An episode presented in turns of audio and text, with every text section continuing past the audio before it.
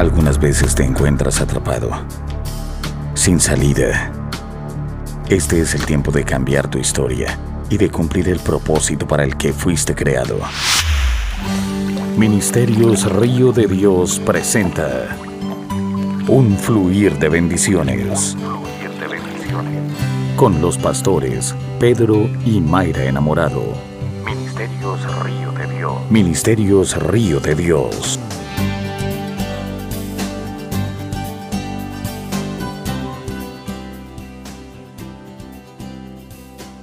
Dios les bendiga a todos.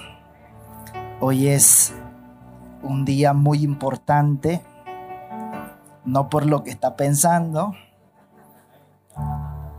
sino por, por el simple hecho de que hoy usted está respirando es suficiente para estar agradecido con Dios. Amén. Eh, que Dios bendiga tu vida. Vamos, quiero, quiero comenzar con con un pensamiento. Yo no sé si usted ha escuchado por ahí que dicen que todos somos iguales. Eh, no es verdad. Los hombres y las mujeres no somos iguales. Y le voy a decir por qué. Genéticamente somos diferentes. El hombre con la mujer no tiene nada que ver. Delante de Dios somos iguales pero genéticamente somos totalmente diferentes. Pero aparte de que delante de Dios somos iguales, hay algo también que compartimos. Y es que todo hombre, toda mujer, todo niño, todo adolescente en algún instante de su vida ha sido formado por un maestro. Algunos buenos maestros y otros malos maestros, pero todos hemos estado siendo formados por alguien. Y, desafortunadamente, esto no se reconoce. No se le reconoce a los maestros. Se habla muy poco de aquellos que forman grandes hombres y mujeres de Dios. Eh, aquellos que forman grandes eh, empresarios, aquellos que forman grandes políticos con el corazón cerca de Dios se habla muy poco. Y desde mi punto de vista muy personal, me parece injusto. Y usted me, se preguntará, ¿y por qué? ¿Qué tiene que ver? ¿Qué tiene que ver lo de los maestros con el mensaje? Pues nada. Pero tenía unas ganas de decirlo que no tiene idea. Pero esa es, esa es la verdad, esa es la realidad que vivimos somos formados por alguien, alguien está impartiendo, ya sea para bien o para mal, pero todos en algún instante, aunque nunca haya sido a la escuela, aunque seas analfabeto, alguien ha impartido algo en tu vida. Y eso lo compartimos todos los que estamos viviendo, los que vivieron y los que van a vivir. Es cierto, ¿no? Dicen Dicen por ahí una frase, no voy a citar al actor para evitar problemas. Dicen que personas pequeñas haciendo cosas pequeñas pueden cambiar el mundo. Yo no lo comparto. Le voy a decir por qué. Porque recuerdo una historia en la escritura donde dice que un pequeñito llamado Saqueo, dice que él buscó el medio para que la mirada del maestro se volteara hacia él. Él era muy pequeño y buscó el medio, la estrategia de subir a un árbol para desde allá eh, eh, eh, poder ser notado por la mirada del maestro. Ahora, todos estamos en la reunión, pero si alguien se sube en el techo, ¿verdad que todas las miradas van para allá? La estrategia era impresionante. Saqueo dice la escritura que era muy pequeño, pero tampoco era un gran hombre delante de Dios. Usted sabe la historia y la conoce. Pero, ¿qué hacía diferente a Saqueo con los demás? Con aquellos que tenían una estatura eh, suficiente para ser notado en la sociedad. Lo que tenía saqueo por dentro era que su grandeza la determinaba su fe. Es posible que no sea un hombre de Dios, es posible que Saqueo no era perfecto, es posible que Saqueo era señalado, era perseguido, quién sabe. Pero de algo estamos seguros de que perfecto no era, ¿verdad? Y, eso me impresiona. Tome asiento, por favor. Gracias.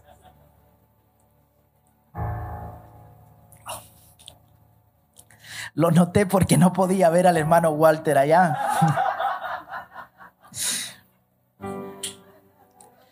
Vamos a continuar. Todavía no comienzo, pero quiero eh, darle esa pequeña introducción.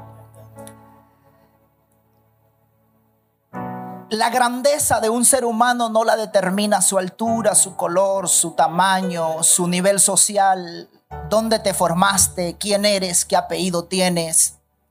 La grandeza comienza a partir de a quién le estás creyendo. Hay, hay, muchos tipos de fe. Eh, usted puede creer en cualquier cosa, pero la única fe que lo va a hacer crecer, que lo va a hacer notorio, es la fe en Jesús. Hoy, como todos saben, es un día que podíamos hablar de muchas cosas. Pero no podemos hablar de un amor y una amistad que están rotos. No tiene lógica ni sentido, ¿verdad que sí? Hoy vamos a hablar de, del auto más grande en la historia de amor, que ha marcado todas las naciones, ha marcado el universo, ha marcado la tierra, ha marcado a cada ser humano sobre esta tierra. Y vamos a hablar de alguien que en su humanidad era muy pequeño. ¿Quién era ese personaje? Ese personaje es Jesús. Todo hombre y mujer que tiene propósito de parte de Dios va a sufrir persecución. Si has sido escogido por Dios, no esperes de que te, manda, te van a mandar flores, de ninguna manera. Porque el mismo Jesús pasó situaciones muy difíciles. Y vamos a comenzar. Vamos a orar, Padre, gracias por este tiempo. Bendecimos tu nombre y te exaltamos. Te damos la gloria, te damos la honra, Señor. Toma el control de nuestras mentes, de nuestros corazones, de nuestros pensamientos, Señor. Desconéctanos, Señor, del exterior, Señor, y concéntranos en tu palabra, concéntranos en este día tan importante para nuestras vidas. Muchos, Señor, no tuvieron la oportunidad de llegar hasta hoy. Y tu misericordia nos alcanzó y estamos aquí. En el nombre de Jesús, amén y amén. Dele un aplauso al Señor.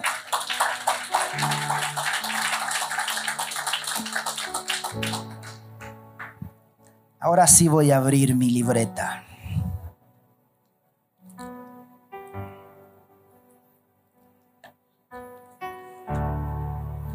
En este tiempo, si usted y yo decimos de que los hombres y las mujeres no somos iguales, se mete en un problema.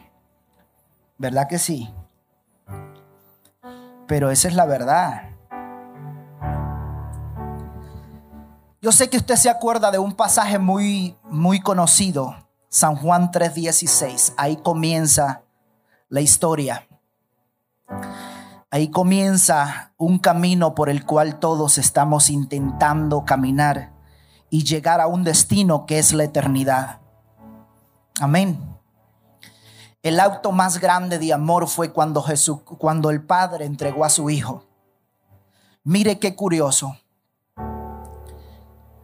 Yo como padre, yo no le entrego a mi hijo a nadie. Esa es mi mejor forma de demostrar un acto de amor protegiendo a mi hijo, no regalándolo, no entregándoselo a nadie. Pero los pensamientos de Dios son diferentes a los pensamientos de los hombres. Y es todo lo contrario. Él demuestra su amor entregando lo más amado. Nosotros demostramos el amor protegiendo lo más amado. Lo había visto desde ese punto de vista, ¿verdad que no? ¿A quién se le ocurre? Dice la escritura que en una ocasión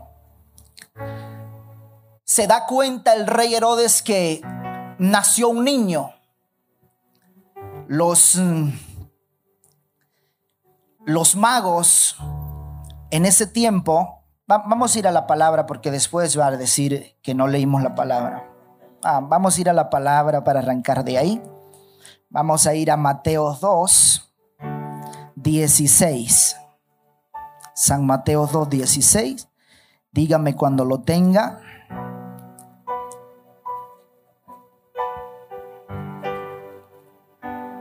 Amén. Leemos la escritura en el nombre del Padre, del Hijo y su Santo Espíritu. Dice, Herodes entonces cuando vio, cuando, se vio burlado por los magos, se enojó mucho y mandó a matar todos los niños menores de dos años que habían en Belén y en todos sus alrededores conforme al tiempo que había inquirido de los magos. Escuche esto. ¿Qué reino se puede sentir atacado por un niño. Es un niño. Y si hubiese alguna amenaza, tendría que pasar mucho tiempo, ¿verdad que sí? Para que este niño llamado rey eh, tomara lugar, el lugar del, del rey en ese tiempo. Entonces, yo me ponía a analizar algo. ¿Por qué te sientes amenazado por un niño? Es un niño. ¿Qué pasa? Que el propósito de Dios en alguien no es notorio por tu capacidad o por tu grandeza, sino porque ya eres parte de los escogidos de parte de Dios. Y todo el mundo, aunque no quiera, es inevitable que lo puedan ver, aunque sea un niño.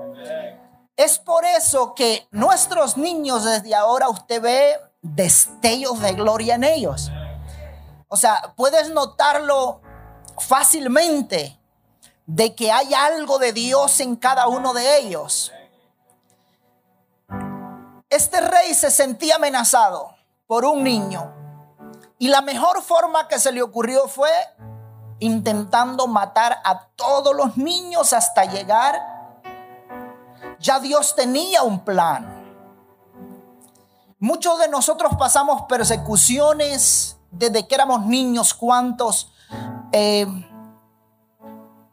estuvieron a punto de ser abortados, cuántos no crecieron con un padre, cuántos no tuvieron una familia, cuántos no tuvieron el abrazo de alguien ahí desde que fueron pequeños. Pero ya Dios había determinado este tiempo para cada corazón, para cada vida. Es por eso de la persecución de cada uno en algún momento de nuestra vida hemos pasado algo.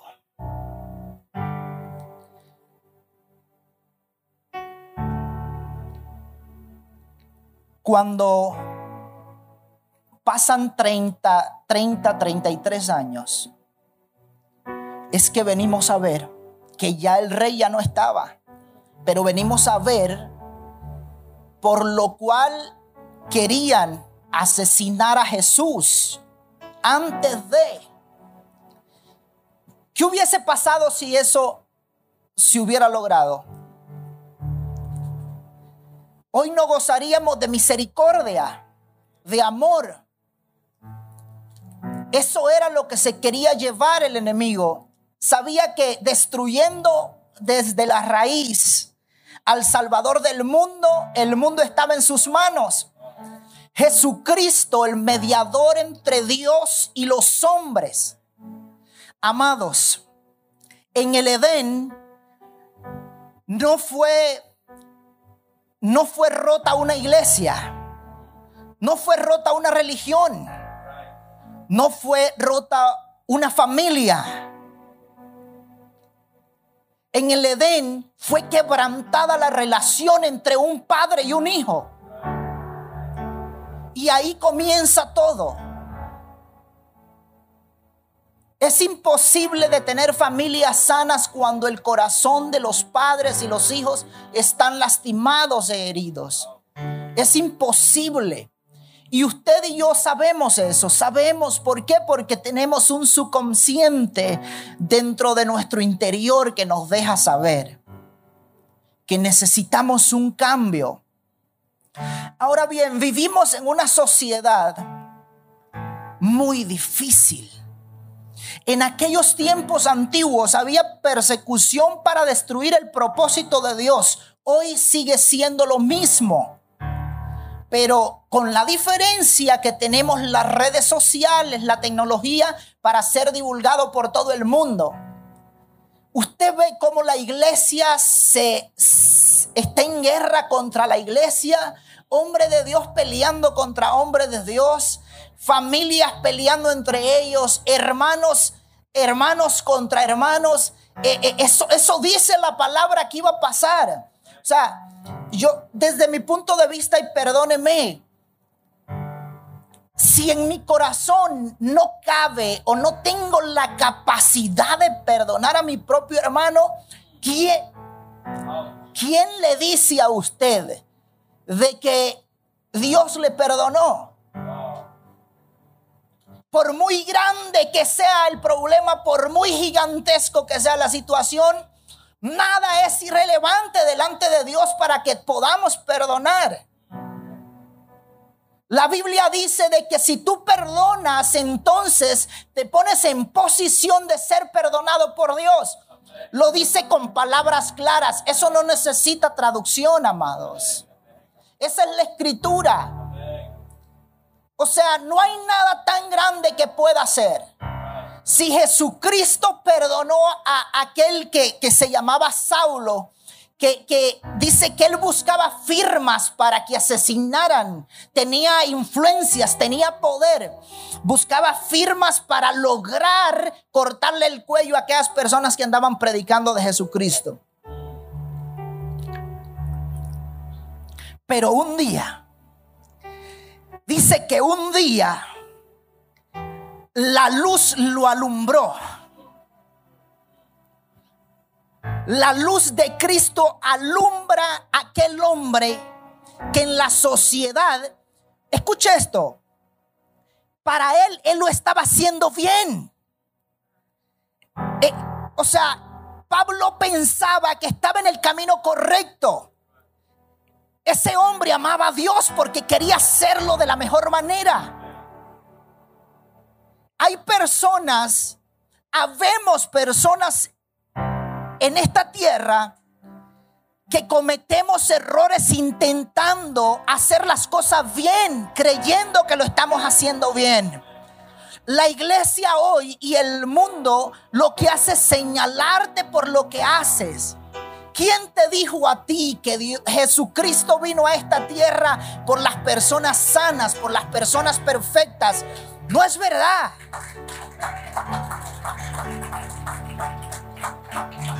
Hoy somos señalados por tantas cosas cuando te equivocas. Escuche esto, y no somos señalados por el mundo, sino por la misma iglesia tratando de destruirse. Es, eh, es impresionante lo que estamos viviendo. La iglesia somos para abrazar, para amar, no para señalar quién es juez aquí, nadie, solo Dios. Aquí no se trata de preferencias, no se trata de lo que haces, de lo que no haces. Se trata de que eres parte de un diseño de Dios. El hecho que tú y yo no compartamos la, la conducta o tu actitud o mi actitud, eso no significa que eres diferente o que soy más grande que ti, sino que delante de Dios somos diferentes genéticamente, pero delante de Dios somos lo mismo. Él vino por aquellos que están muy, muy abajo y por los que estamos en el medio, que estamos hundidos y los que están muy arriba. Claro, pero lo que pasa es que imagínese un ser tan importante como Jesucristo que venía a marcar un antes y un después, no podía seguir viviendo. Era una amenaza. Vamos a ser amenazados, vamos a ser atropellados, pero que nada te detenga. Hoy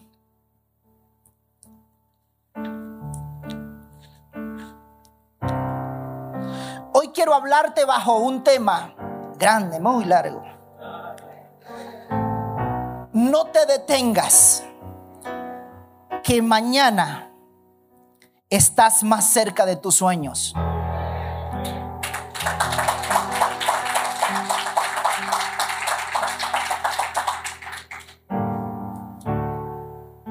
Familias, amados, en este instante, en diferentes partes del universo, personas están muriendo.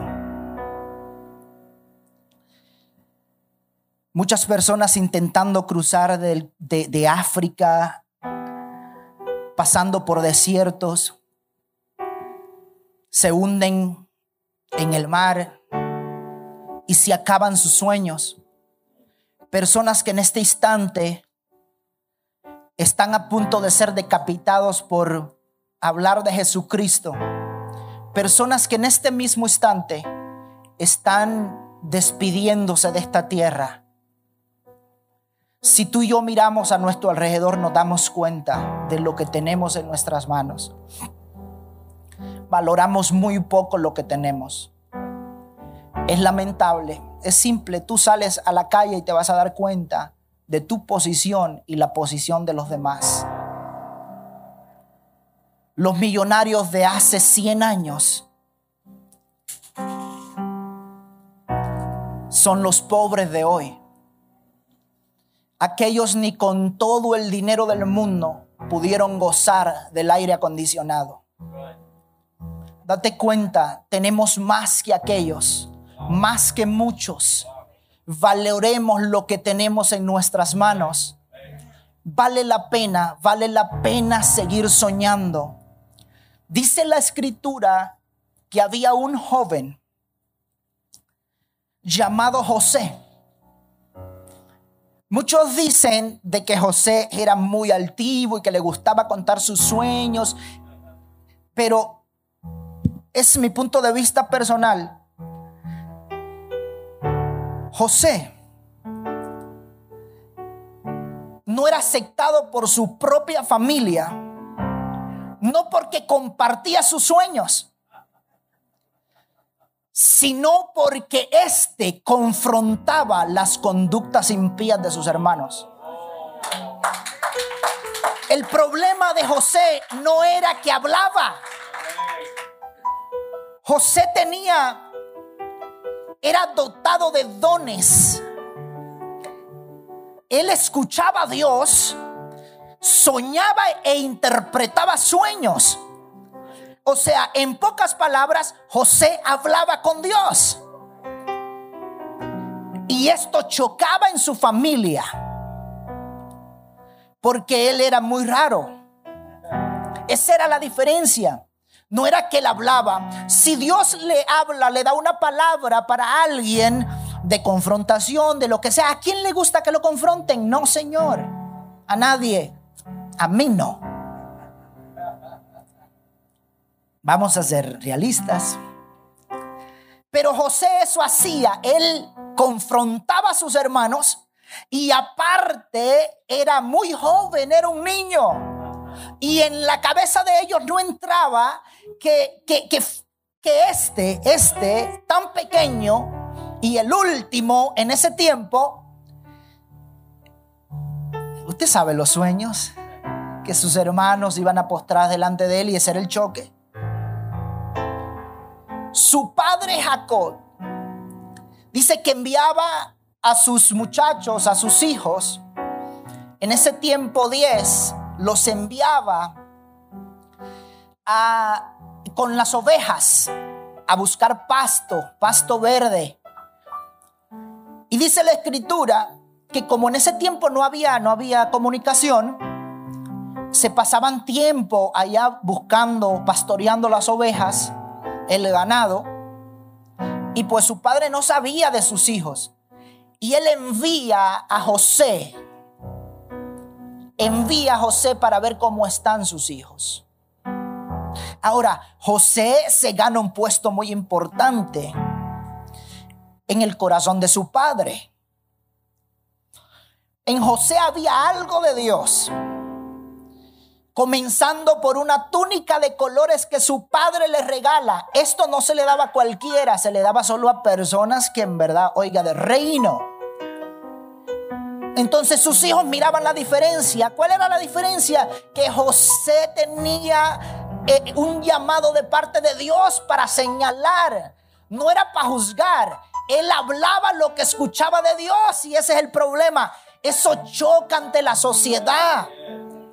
Ese es el problema.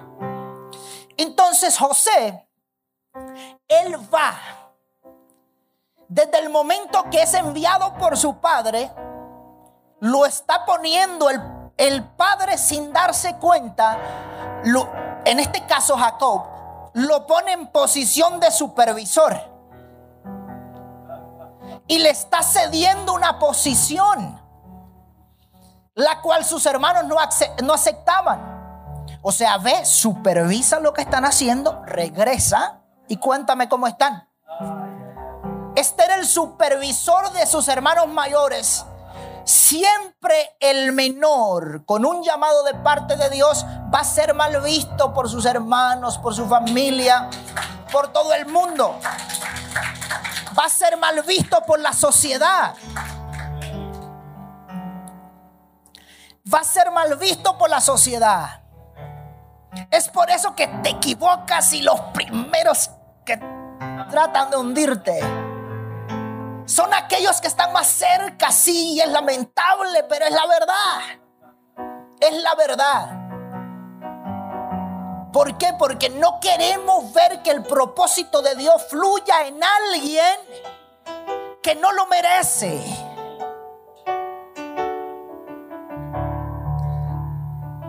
Es verdad, a veces nos creemos sabios, nos creemos grandes, nos creemos perfectos. Pero créeme, cuando más perfecto nos creemos es cuando más abajo estamos. Nos llenamos la boca para señalar, para hablar y, todo eso. Es impresionante. Sin darnos cuenta que nos estamos autodestruyendo. Estamos comiendo un veneno esperando que otros estén muriendo y nos estamos matando nosotros mismos. En la unidad hay poder, ¿verdad que sí? Hay poder en la unidad. Y si nos unimos, yo soy de los que cree que podemos lograr cosas grandes. Podemos lograr avivamientos de gloria en una iglesia pequeña como esta, en un hogar pequeño como el que tenemos. En muchas cosas podemos sobresalir. En negocios pequeños podemos sobresalir pero unidos, número uno, de la mano de Jesucristo y número dos, entre hermanos. Si nos unimos y hacemos equipo, dije equipo, no negocios. Sí, porque después se lastiman las relaciones. Si usted quiere ayudar a alguien, regáleselo, no le preste. ¿Sabe por qué? Porque la amistad vale más. Vale más que cualquier cosa. La amistad vale más que cualquier cosa. Ahora, El amor verdadero y la amistad verdadera.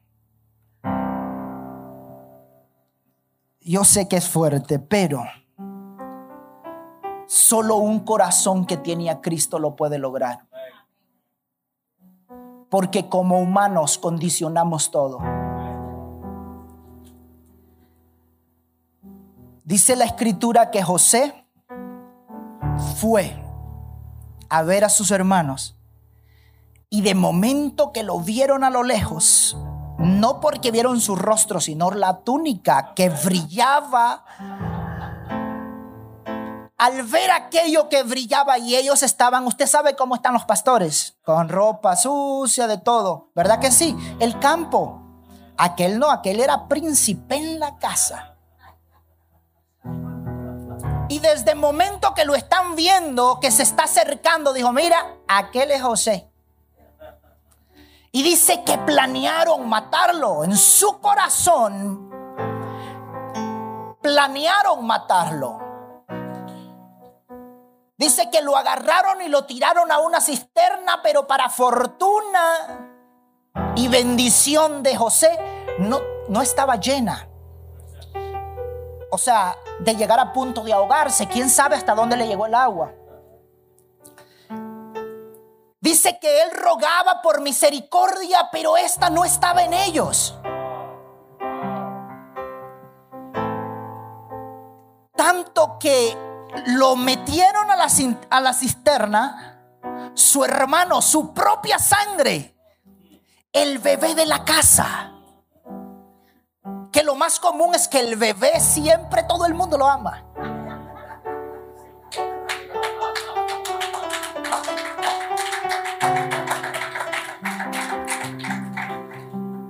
El bebé de la casa, imagínese, quiero que entre a la historia y imagínese que el bebé de la casa estaba en una cisterna y dice que fueron capaces de sentarse a comer.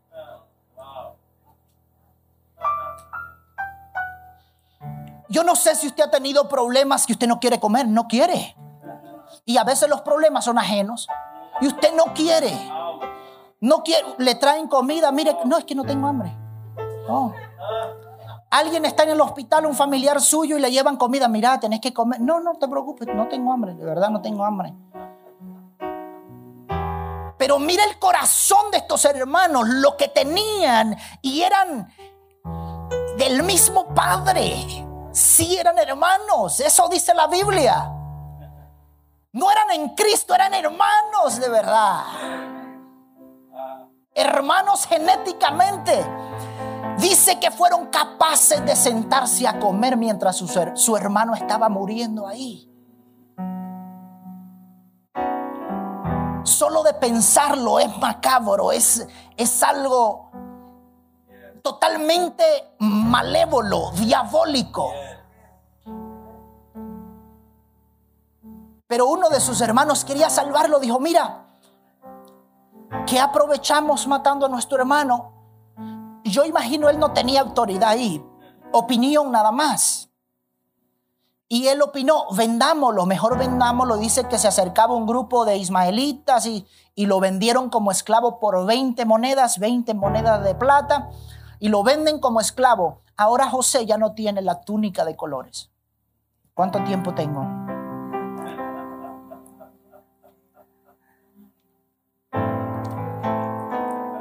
Ahora José ya no tiene la túnica de colores.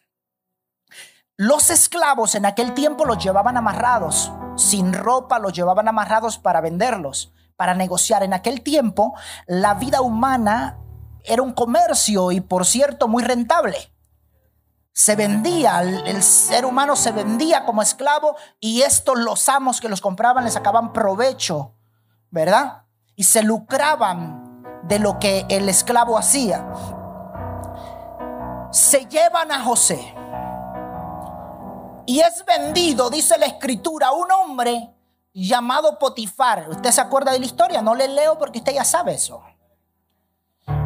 Dice que es llevado y vendido a, Potifar. Este lo ve fuerte y sabe que le va a sacar un buen provecho y lo pone a trabajar en su casa y se da cuenta que aquel que era esclavo, aquel que aquel limpiaba bien los baños, era muy bueno. Hacía lo que hacía con excelencia. Soy esclavo, lo voy a hacer perfecto, no me importa, lo voy a hacer bien. Esclavo. Nosotros esperamos que todo prospere cuando, oye, no, queremos empezar por ser jefes y después ser... Eh, no. Todo tiene un principio, hay que ser realistas familia. Todo tiene un principio, todo tiene un proceso. Comenzar desde abajo. El que comienza de arriba y recibe una riqueza grande, tarde que temprano se vuelve a unir al círculo de la pobreza. Sí, Señor, esa es la verdad. ¿Por qué? Porque no fue formado ni fue procesado. Esa es la verdad, esa es la realidad que vivimos.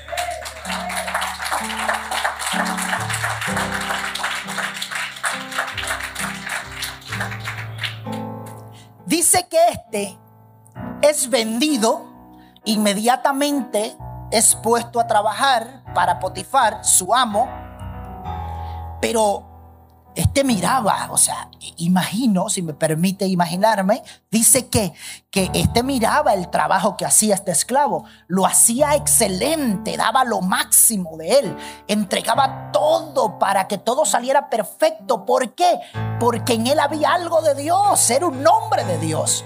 Un hombre de Dios no pensaba que lo estaba mirando su amo, su jefe, estaba pensando que Dios lo estaba mirando. Este hombre siendo esclavo, físicamente, pero libre espiritualmente. Este hombre hacía las cosas con excelencia y rápidamente se dio a notar en su puesto de trabajo. Y, dice que todo lo que José tocaba era multiplicado y prosperado por Dios. Había una unción de prosperidad. ¿Verdad? La gente no quiere escuchar eso, pero sí, había una unción de prosperidad en José. Dice que siendo esclavo tocaba los, las cosas, los bienes de Potifar y eran multiplicados. Y claro, usted ve que alguien le está dando negocio y todo, pues usted lo nota de inmediato y lo asciende a jefe, por supuesto que sí. Y dice que lo ponen en posición eh, de, de, de mayordomo. Este toma el control de todo lo que tenía Potifar. Pasó un proceso con la esposa del tipo y todo eso impresionante y por una mentira dice la escritura que este engañado por su esposa por lo que le decía dice que este fue metido a la cárcel a la cárcel del reino o sea de, de del rey. Dice que imagínese Años atrás, cuando él es pequeño, ve cómo Dios le muestra en sueños, le dice, esto es lo que va a pasar. Le deja saber al principio. Nunca le dijo, mira, te van a meter allá, te van a poner esto, los hermanos te van a vender. Y renuncio a ser hermano de ellos. ¿Verdad? Dios no le cuenta cómo va a ser procesado, pero le dice, mira José, yo te escogí.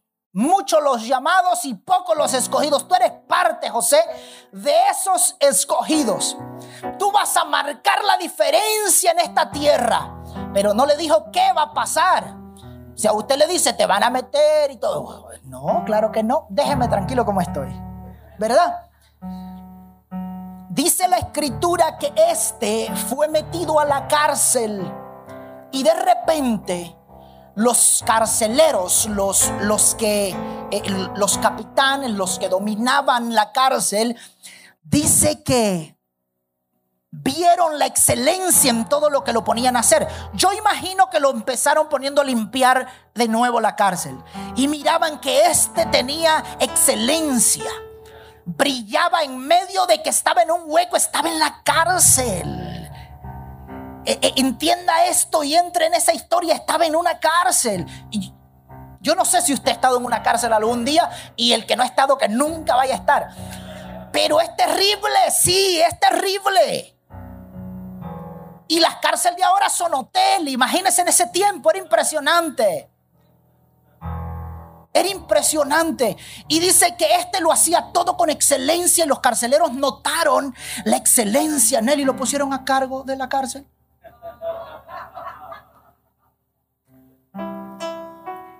El control de la cárcel. Dice que los carceleros no se preocupaban por las cosas que habían sido designadas para José para que hiciera porque lo hacía perfecto.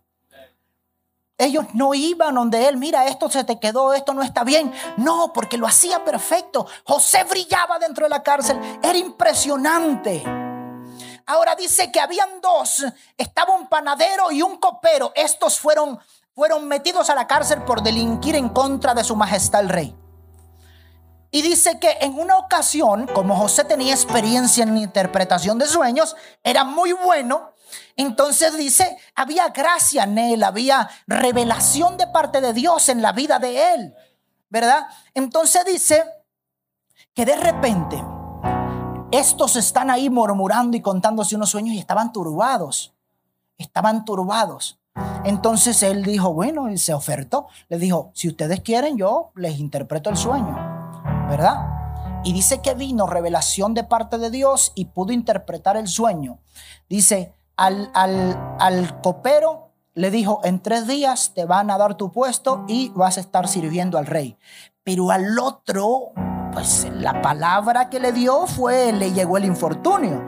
Eh, eh, le dijo, tú te vas a morir. Te van a ejecutar por haber, haberte levantado en contra de, tu, de su majestad. ¿Y qué pasó seguidamente? Dice que número uno, le devuelven el puesto al copero. Número dos, al panadero. Entonces, todavía le dice José al copero, mira, le dice, cuando estés allá, tal, acuérdate de esto, o sea, no te olvides que te hice un favor. Mira, acuérdate de este momento cuando estés delante del rey y por lo menos di algo, que yo estoy aquí injustamente. Muchas veces vamos a ser tratados injustamente, sí, claro que sí, pero es parte del propósito de Dios.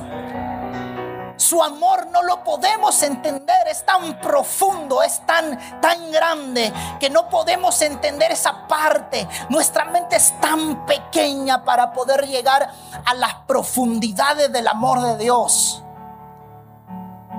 Dios nos muestra su amor procesándonos, llevándonos hasta el... Así Dios. Porque hay que ser realistas y honestos. Si Dios nos lleva sin proceso, vamos a ser malcriados totalmente, completamente. No vamos a valorar nada. Lo que no te cuesta, nadie lo valora. Claro que no, el que se gana la lotería rápidamente está hundido en todo, con más deudas que antes. ¿Por qué? Porque no te costó, porque no te duele. Lo que no cuesta no se valora. Usted le compra un regalo a alguien y usted con usted no sabe el sacrificio que esta persona hizo para, para regalarle algo. Usted no sabe que fue algo que Dios puso en su corazón y quiso hacerlo. Pero usted como no es de su agrado, no es de lo que usted quería, dice, ah, se regalan cosas buenas, dice la gente, ¿verdad? Somos hipócritas, ¿verdad que sí? Perdón. Bueno, yo sí.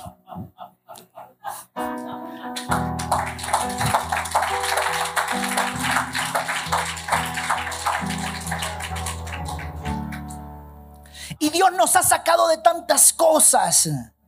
Ha revertido el dictamen médico, nos ha sacado de la tumba prácticamente.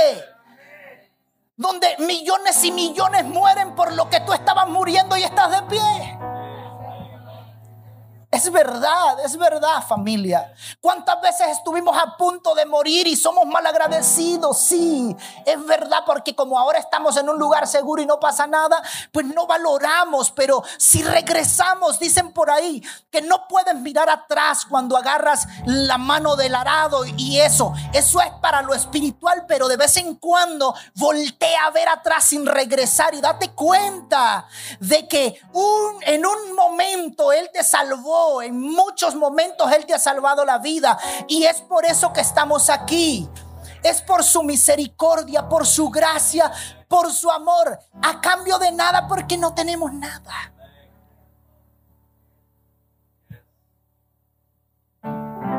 ¿Qué podemos dar para pagar lo que Él hizo? Nada. Es que no hay nada en nuestra mente que pueda alcanzar el simple momento de la oportunidad de vida que nos dio. Es lo demás carece de valor. El hecho de que tengamos nuestros hijos con salud es simple para estar agradecido. ¿Para qué? Para... Es que no importa la condición de tus hijos, no importa porque son de Dios. Dice que en un momento eh, eh, nació alguien ciego y le preguntaron, Señor, ¿quién pecó? ¿Este o sus antepasados? Y dice que Simplemente Jesús le dijo, no, esto ya fue determinado en la eternidad para que hoy se glorificara mi nombre y miraran que puedo darle vista a los ciegos.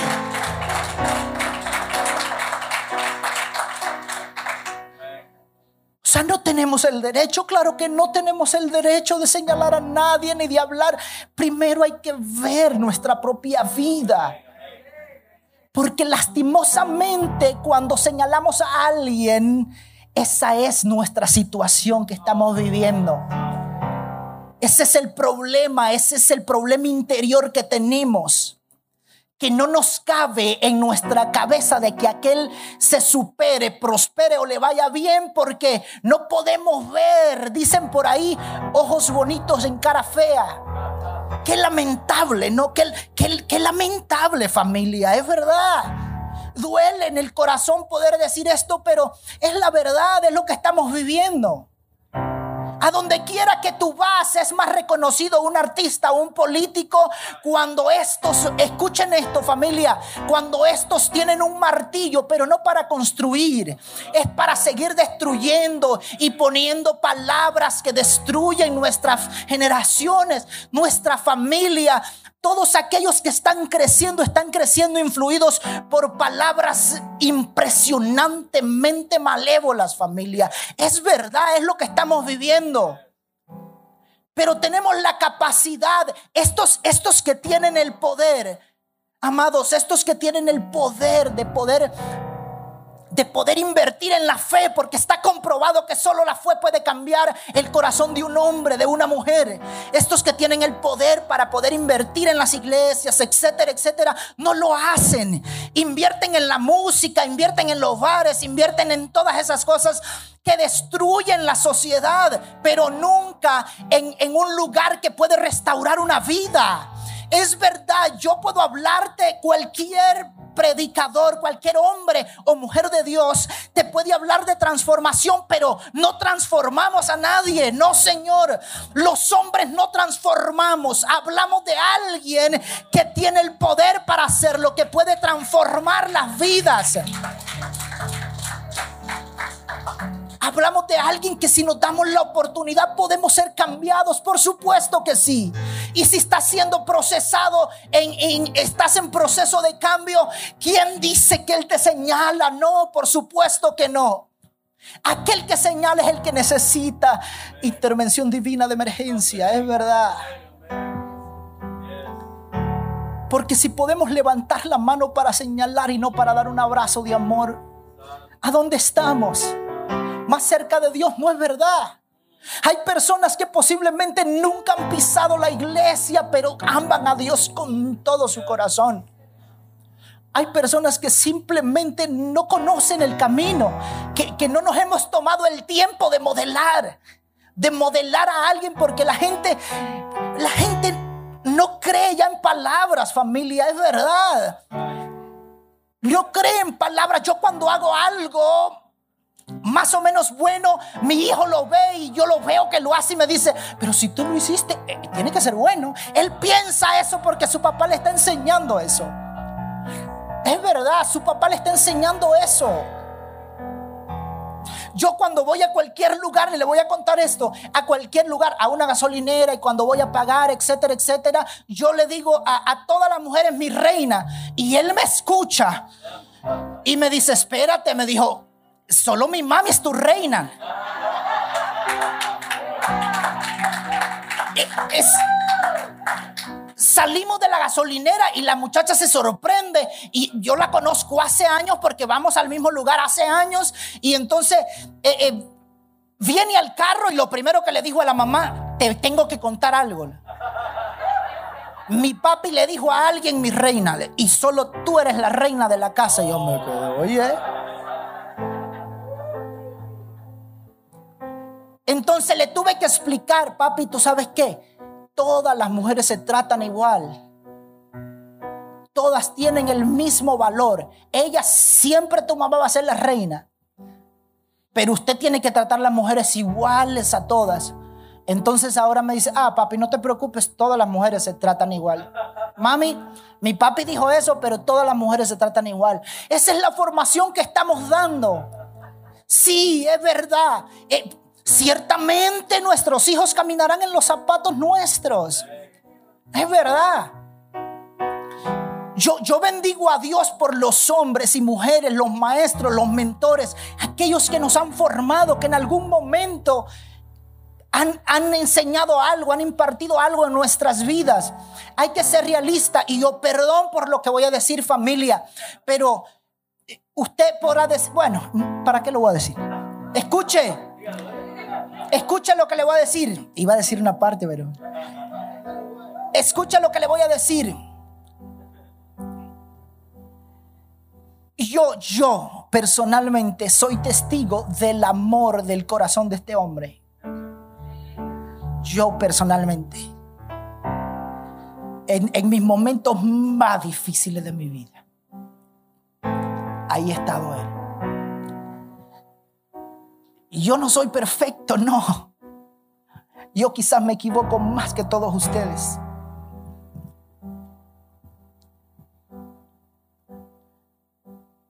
Pero antes de señalarme, ahí ha estado para... Yo sé que lo he enojado, yo sé que pero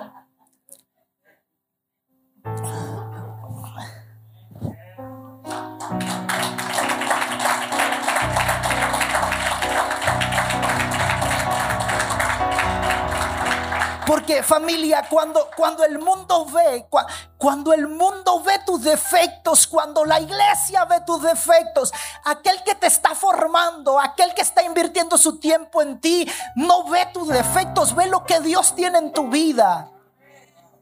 Esa es la diferencia entre estos hombres.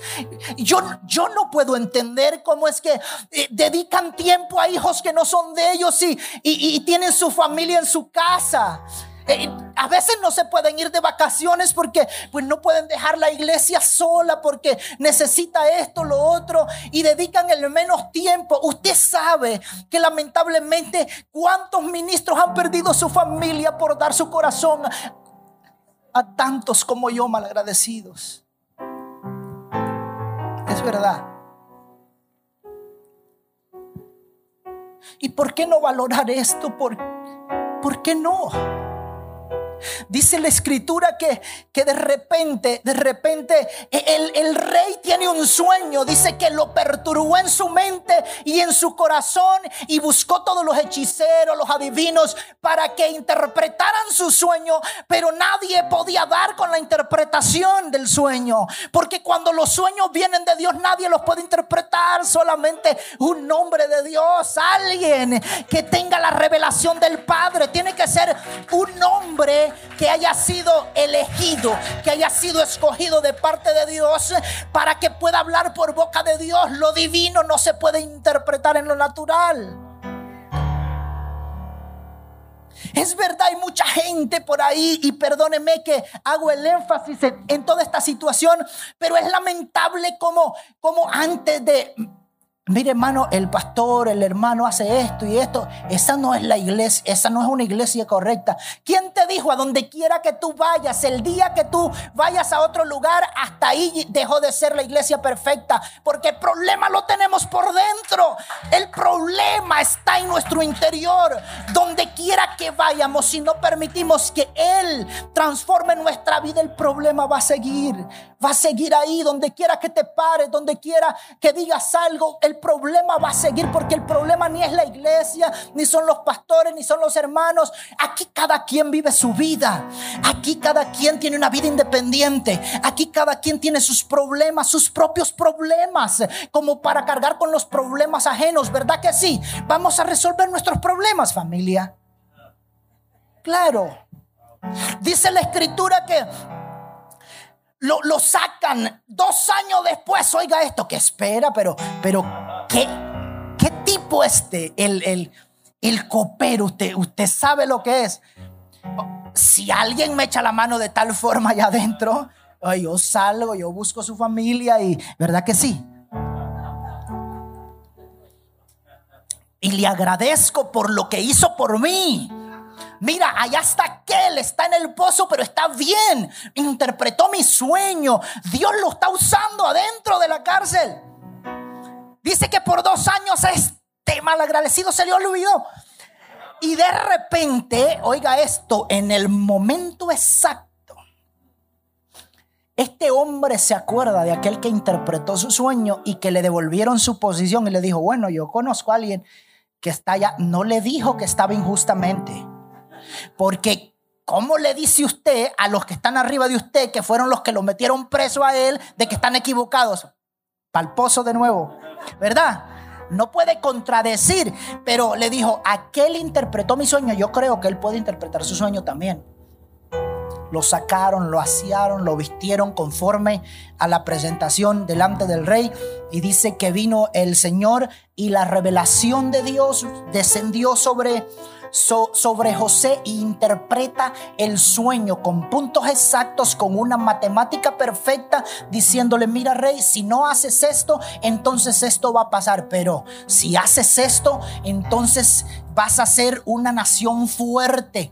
Dice que se acercaba una hambruna. Usted sabe la historia de las vacas gordas y flacas, y ya usted se lo sabe, ¿para qué le cuento? Entonces dice que, que, que la hambruna se acercaba y ellos recogieron alimento, recogieron todo lo más posible. Ellos mismos a los que cultivaban le compraban y guardaban. En ese tiempo de hambruna, ellos se, se, se dispusieron a ahorrar todo lo que producía el reino, todo lo que producía la nación para aquel tiempo de hambruna que venía. Pero José sabía lo que estaba planeando. Este dijo, cuando nosotros tengamos, no, no cuando nosotros, perdón, cuando el rey tenga, oiga la revelación de Dios, cuando el rey tenga todo en su poder y la tierra empiece a darse cuenta que no hay alimento, vendrán donde éste, entregarán su riqueza a cambio de alimento, porque escuche, usted en un desierto, y tiene un millón de dólares, usted compra una botellita de agua por un millón, ¿verdad que sí? Aquí como la tenemos no la valoramos, no la valoramos porque da lo mismo. En el camión yo traigo un montón de cajas de agua, hasta se botan el agua ahí, es verdad. No lo valoramos porque tenemos en abundancia, pero el día que te falta una botella de agua, no hay precio que la pueda comprar, ¿verdad? Lo insignificante tiene un gran valor por muy insignificante que parezca. Pero como lo tenemos, no lo valoramos. Bueno, ese no es el punto. Entonces dice, dice que, que de repente la hambruna se está acercando. Ellos recogen todo, toda la riqueza, todo el alimento posible. Y la hambruna se está acercando cuando, cuando, cuando el rey se da cuenta que, que, que es interpretado su sueño. Eh, inmediatamente dice que lo ponen en el segundo carro, lo presenta como el... Le dijo, después de yo, tú eres el que manda en toda la tierra de Egipto. Tú eres el que tiene el control después de yo. No hay nadie. En este caso, después de todo ese proceso, oiga esto, después de todo el proceso que ha pasado, vendido por sus hermanos, etcétera, como esclavo a la casa de Potifar, metido injustamente a la cárcel, este tenía más poder que Potifar. Usted, Potifar iba ya a preguntar si podía o no podía. Oiga eso, por muy pequeño e insignificante que, que sea un ser humano, llega el momento donde Dios se glorifica y propios e extraños quedan avergonzados. Porque el diablo tira a destruir, a matar y derribar todo lo que Dios ha construido en tu vida. Pero cuando llega el momento, no te detengas, no te detengas de soñar que cuando Dios tiene un propósito contigo y lo peor es esto, que cuando te ha mostrado tu sueño, Aquí nos damos cuenta en esta historia que todos los sueños que Dios te ha mostrado y están ahí se van a cumplir de alguna u otra forma. No espere que va a ser fácil, no. Pero va a cumplirse porque Dios dijo, porque Dios lo dijo. Simple porque simplemente Él lo dijo. Dice la escritura que la hambruna comienza, ya él está, aquel esclavo, aquel niño que comenzó eh, eh, eh, desde el principio atacado por su familia, aquel estaba arriba. Era irreconocible, tenía el poder que nadie tenía. Oiga esto, estaba gobernando, era gobernador de aquella nación. Dice la escritura que de repente la fama se empezó a, regar por toda la tierra, que Egipto tenía cantidad de alimento, o sea que, gozaba de, una provisión grande y las, las naciones se acercaban a ellos a entregar todo, a cambiar lo que fuera, el oro, la plata, todo, todo lo que tenía valor para ellos, pero en el momento de hambre nada tenía valor, lo que valía era el alimento en ese momento y entregaban todo para, para, para recibir alimento. Entregaban todo y así fueron haciéndose una nación rica, próspera, recogiendo todo. Pero en una ocasión dice que llegó a oídos de, de la familia de José, de los hermanos, de que... ¿Cuánto tiempo tengo, pastor? Me dijo que siga. Dice la escritura, dale un aplauso al Señor.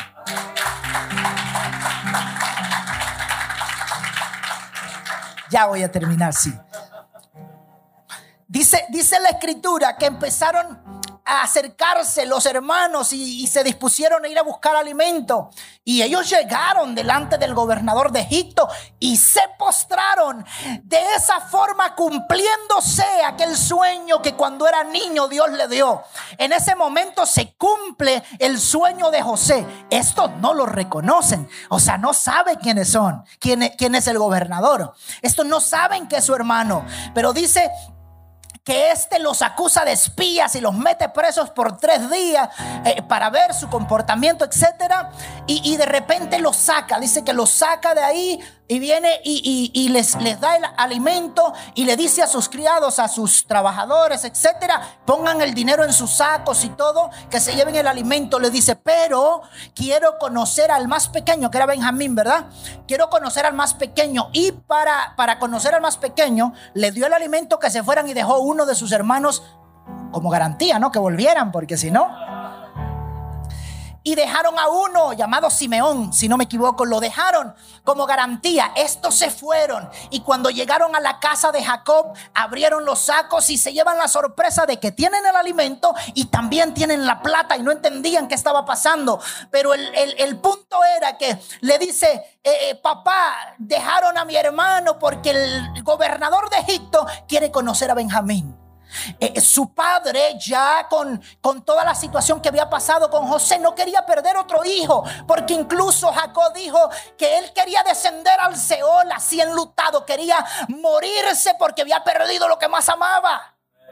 Había perdido aquel hijo. Si, si, si Jacob hubiese sabido que el momento de despedida, ver a sus hermanos cuando lo envió, iba a ser para más de 20 años, este, este no lo hubiera enviado.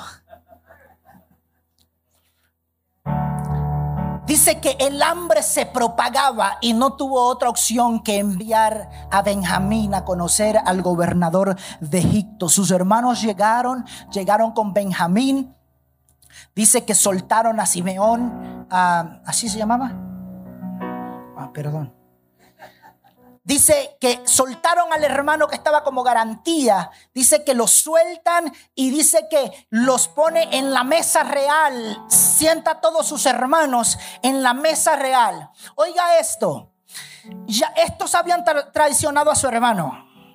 Pero este no era un hermano común, era un hermano con llamado, con propósito de parte de Dios. Nosotros nos hacen algo y tenemos el rencor en el corazón. No, que porque me fallaste, que porque soy... ¿Quién te dijo? Que, soy tu hermano, etcétera. Y seguimos sirviendo, haciendo cosas y señalándole. Pero no es posible, familia, no es, no es posible. Entonces dice la escritura, este, escuche, con todo el poder del mundo, tenía todos en la mesa real aquellos que lo traicionaron y lo iban a matar. Sus hermanos estaban ahí, era tan fácil deshacerse de ellos, estaban en sus manos. Pero en el corazón de un hombre de Dios no entraba rencor, no había venganza, porque mía es la venganza, dice el Señor. Entonces era impresionante. Dice que lo sentó conforme a su edad y le sirvieron en la mesa y a Benjamín el más pequeño les, les sirvió siempre el más pequeño. Doble porción dice que al más pequeño, al, que no nadie ve, a ese doble porción. Obviamente, en medio de todas estas situaciones se levantan los celos, etcétera. ¿Por qué, familia? Porque a mí, si, si alguien viene y me trae la Biblia, a mí hasta de verdad que me da pena, hermano. Yo, hoy, hoy me tocaba de asistente y yo iba a ser mi propio asistente, yo iba a traer mi, mi Biblia. Claro que sí, ¿verdad? ¿Y, por qué no vamos a molestar porque otro tenga una posición? No, pues, oye, eh, gloria a Dios, claro. Esto es reino, familia, no es una casa de, eh, eh, que, tiene que es propiedad privada. Esto, esto no es privado. No es un club social donde, donde, o una empresa donde se define por rangos o posiciones. Esto es reino y en el reino se actúa como tal.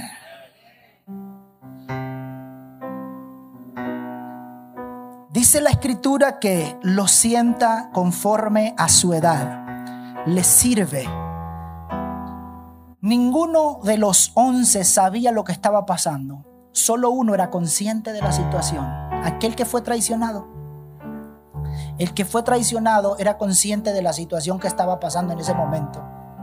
Y dice que empezó y bueno, lo despidieron, le dieron alimentos, incluso el dinero de nuevo en sus sacos, pero dijo, eh, eh, José, pongan en el saco de Benjamín mi copa de plata, métanla ahí, le dijo a sus criados.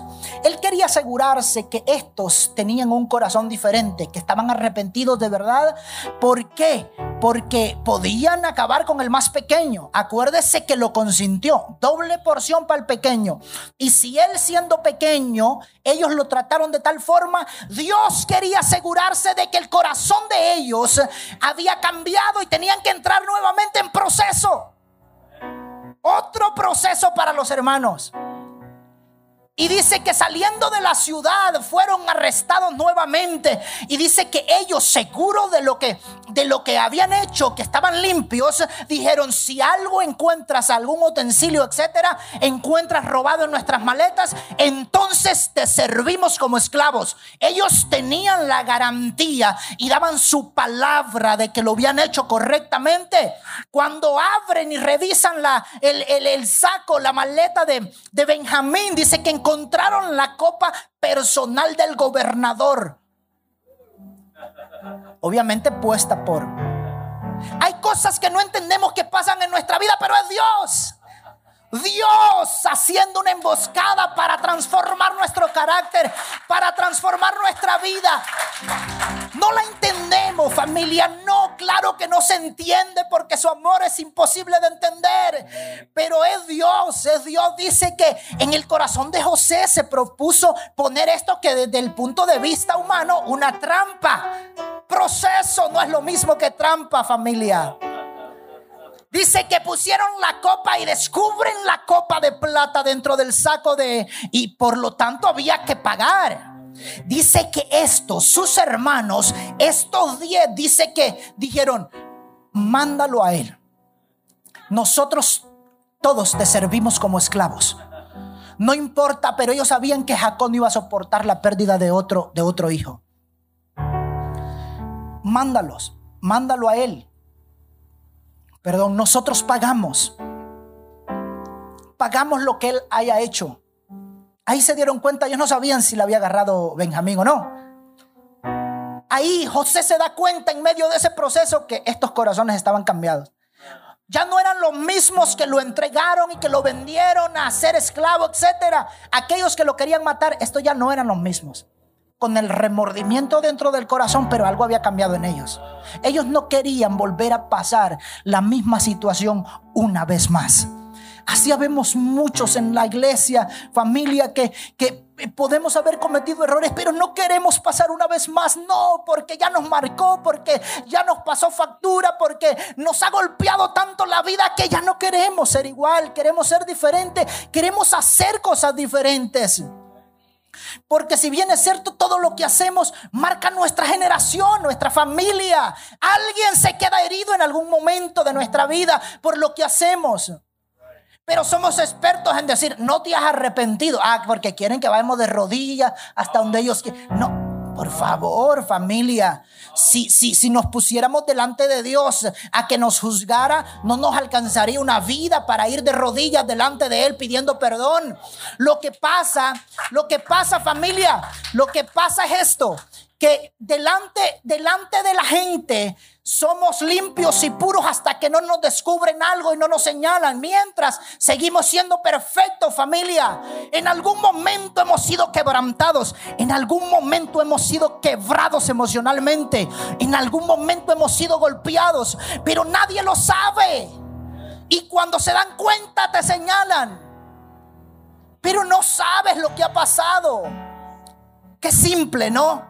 No es fácil desde la distancia decir, mira cómo cae. Es sencillo.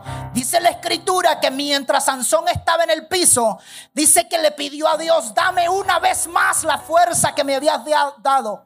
Y dice que cuando Dios le cedió, porque era ungido, porque había algo de Dios en el corazón de ese hombre, había sido escogido por Dios. Y dice que en ese momento eh, descendió el poder de Dios sobre la vida de Sansón. Ya su vista estaba nublada, no tenía ojos, ya estaba muriendo. Era su último instante, ya él ya no daba más. Pero dice que Dios le devolvió la fuerza y ya extendió sus manos y derribó las columnas que detendían aquella construcción. Y dice que Sansón, Sansón, en la segunda vuelta que se levantó de parte de Dios, dice que mató más enemigos que toda la vida, toda la historia de Israel. No menosprecies a nadie, familia. Vamos a terminar.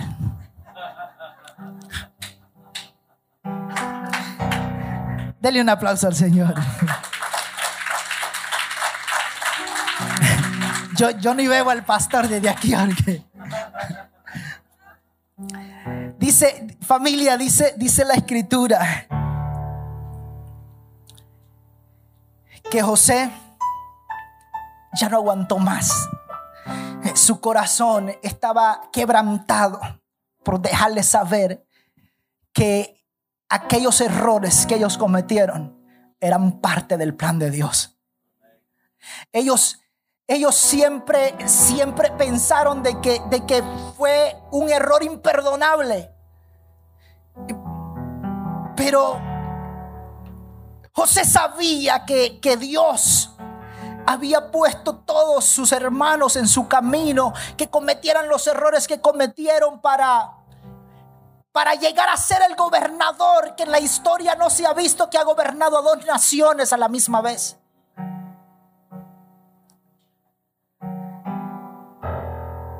Dios tenía algo grande para ese hombre procesado, llevado hasta lo más bajo, para llevarlo hasta las alturas. Pero ¿cómo fue el proceso familia? El proceso fue quebrantado por su propia familia, quebrantado por los más cercanos, quebrantado proceso que estaban pasando los hermanos a la misma vez. Porque usted no me va a decir, cuando usted comete un error y le hace algo a su familia, por favor, eso está ahí, algo que se llama conciencia, que no lo dice en público, pero cuando usted se va a su habitación y cierra la puerta, eso le deja saber que lo hiciste mal Claro que lo hiciste mal. Estos vivían sabiendo que su padre envejeció eh, eh, eh, envuelto en una mentira porque ellos le mintieron a su padre sin saber que su hermano existía. Ellos se los estaba comiendo por dentro. ¿Verdad que sí? Estaban pasando una vida difícil. Porque pues eran humanos, como quiera que sea. La misma gente como ahora diferente cultura, pero los mismos seres humanos, eh, humanos con, con padres, con hijos, con hermanos, con tías, con sobrinos, en la misma sangre que corre por sus venas. Era gente. Ellos sentían ese remordimiento, pero, pero José se encargó de decirle, miren, yo soy vuestro hermano José, aquel que ustedes vendieron, aquel que ustedes vendieron como esclavo. El proceso que tuve que pasar, eso fue porque Dios lo permitió. O sea, el mal que ustedes me hicieron fue el, el, el empuje, fue el, la plataforma que Dios usó para hoy estar aquí, gobernando a dos naciones a la misma vez. Impresionante, sí Señor, impresionante lo que Dios puede hacer. Yo bendigo a Dios por tu vida. Bendigo a Dios por tantas cosas. Si hoy estamos aquí, es por el simple propósito de Dios.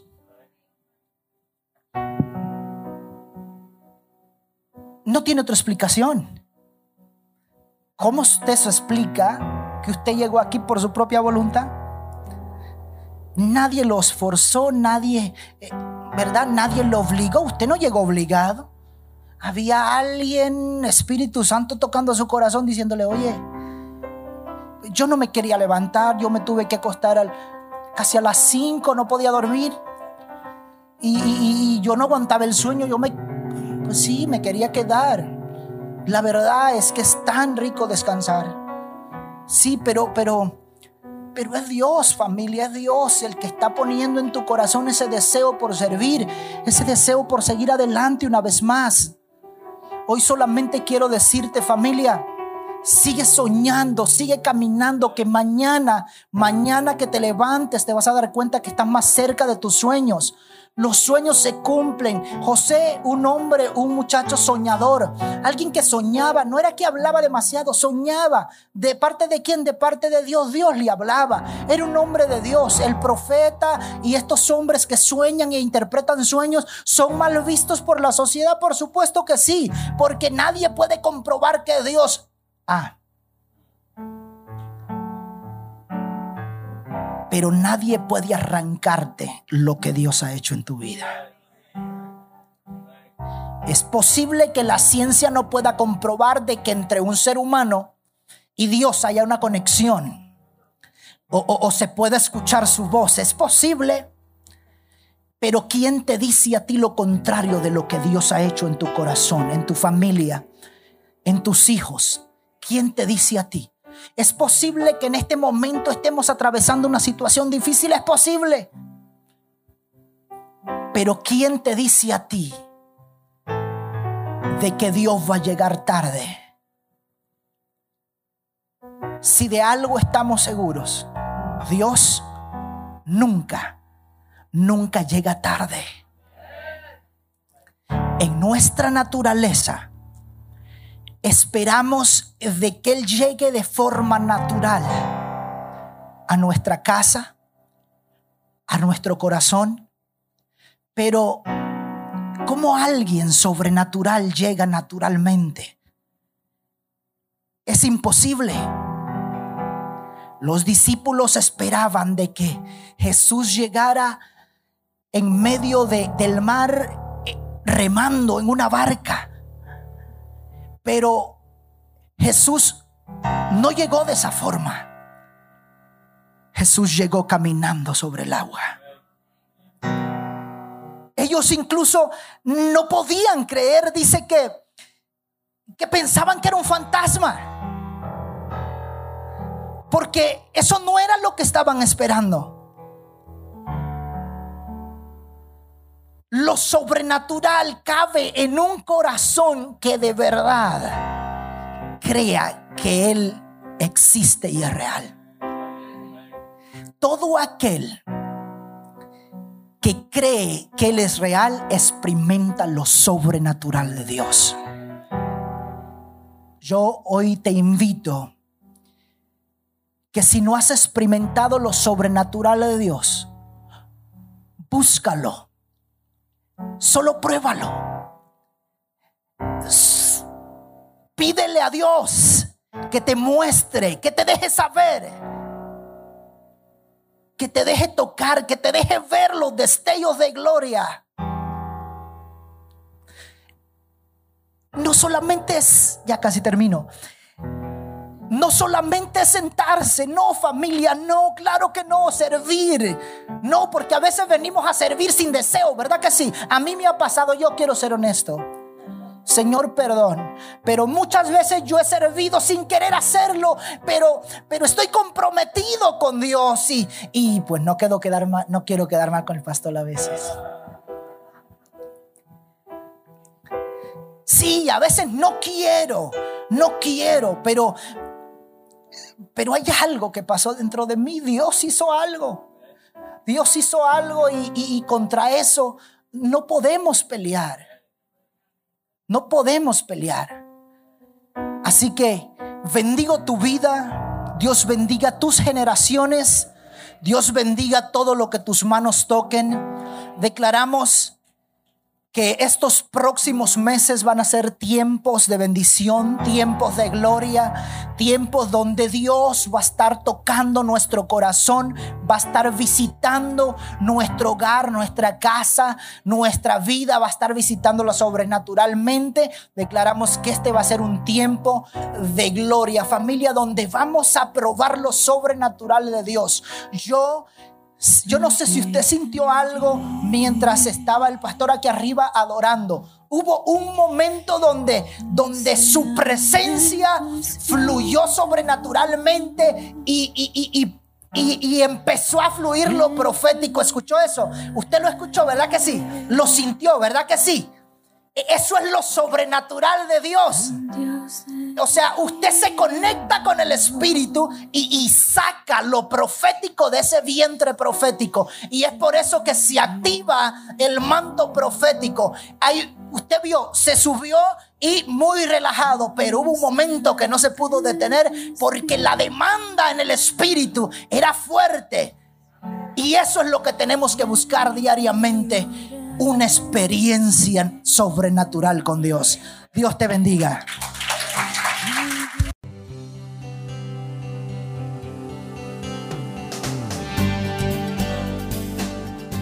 Si este mensaje ha inspirado su vida, llámenos al 305-316-9906 o ingrese a www.mirriodedios.org y permita que en su vida exista un fluir de bendiciones. Ministerios Río de Dios.